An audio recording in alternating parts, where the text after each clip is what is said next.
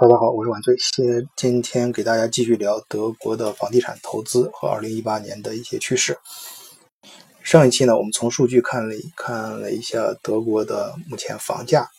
和它的几个城市的一个比较。我们这一期呢，看一看德国的房租啊的情况。如果从房租上来看呢，我们对房地产市场就德国的房地产市场就更乐观了啊，似乎它的发展呢，目前还看不到尽头。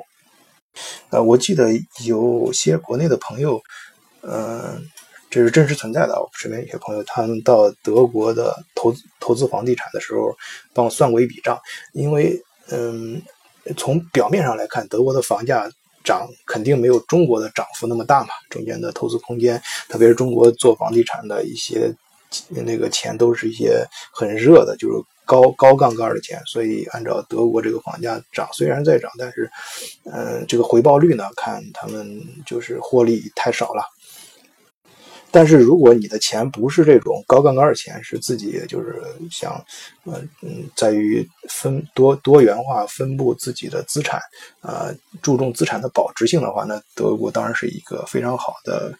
呃，一个投资标的，因因为就是德国的房租相对于它的房价来说，比例还是非常高的。大家可以算一下，其实，在市中心，如果你买一个像五六十平米的公寓，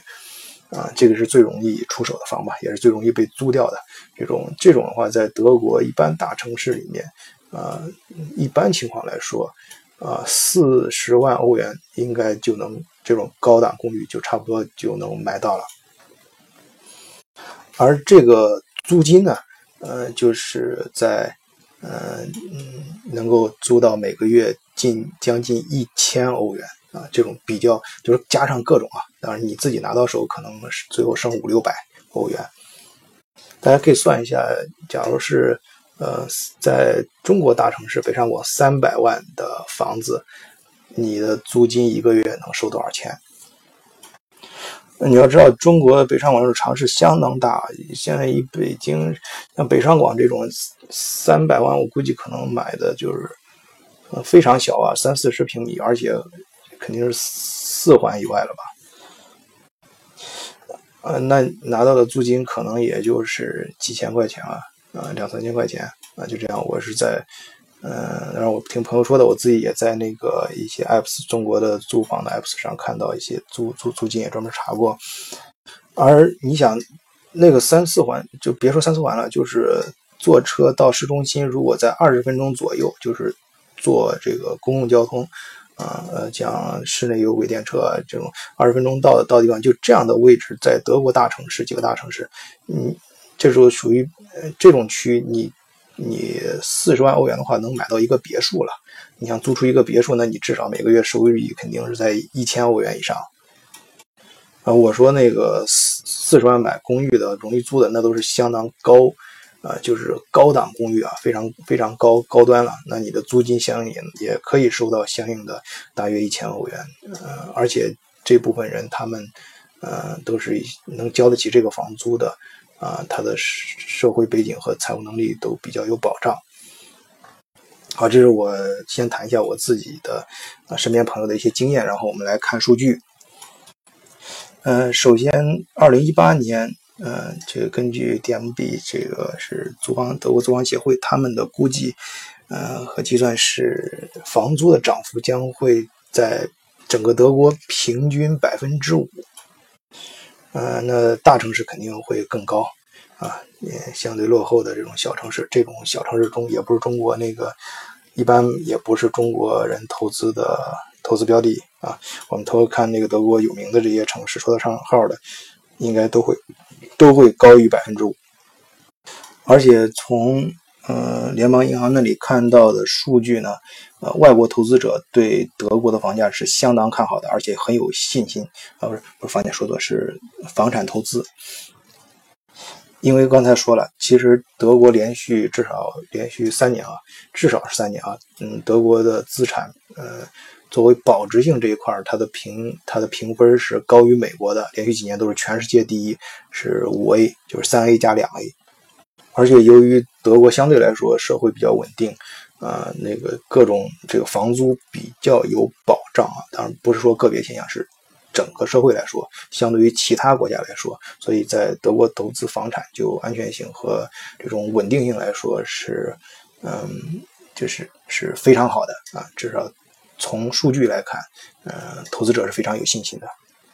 而且从国家的数据来看，德国每年。呃，需要的新的公寓至少是四十万套，而现在放出来的计划是二零一八年，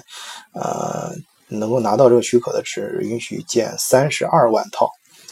那显然，啊，从这个差距大家可以看出，呃，那紧跟着二零一八年的房租肯定会涨，而且德国大城市的人口越来越多，这个趋势也非常明显。我记得。啊，我每次到汉堡，嗯，三四年前的时候，呃，找停车位还不是那么的难。至少像在那个萨图姆，就是德国的电器超市，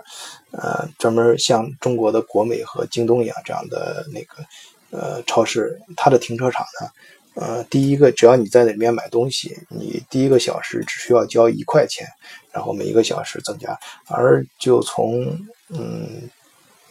去年年底吧开始。啊，就变成了你不管在那儿买不买东西，一个小时啊都是三欧元。如果你停到第四个小时的话，每个小时是四欧元。就这种对这种停车位的越来越呃需求越来越大，和